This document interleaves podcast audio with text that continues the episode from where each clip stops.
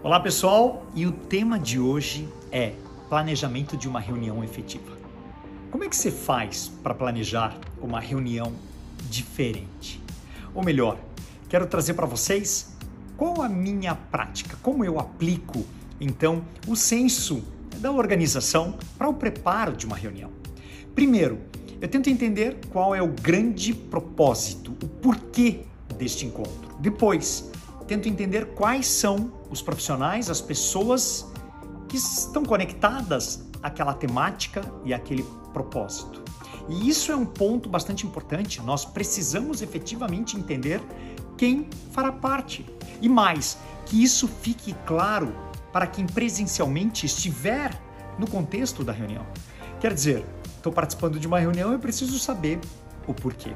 Depois, o preparo da própria pauta, de quais são os itens que nós transitaremos.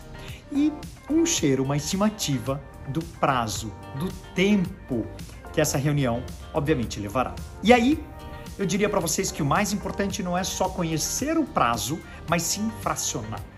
Eu gosto muito de iniciar uma reunião e aí já pensando nos primeiros passos, fazendo uma abertura e tentando buscar um rapport, uma interação, uma conexão com cada um dos participantes, tentando entender o momento de vida, o momento profissional de cada um que ali está presente. Depois, venho com a leitura, quem sabe, da pauta, a, o entendimento e a leitura do tempo em que nós levaremos esta reunião e questionar se todos estão de acordo com as expectativas que nós temos em relação àquele encontro e, por último, obviamente, começar a conduzir então item a item.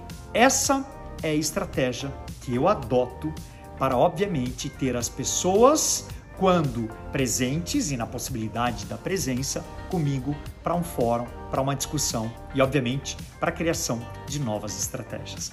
Valeu, pessoal!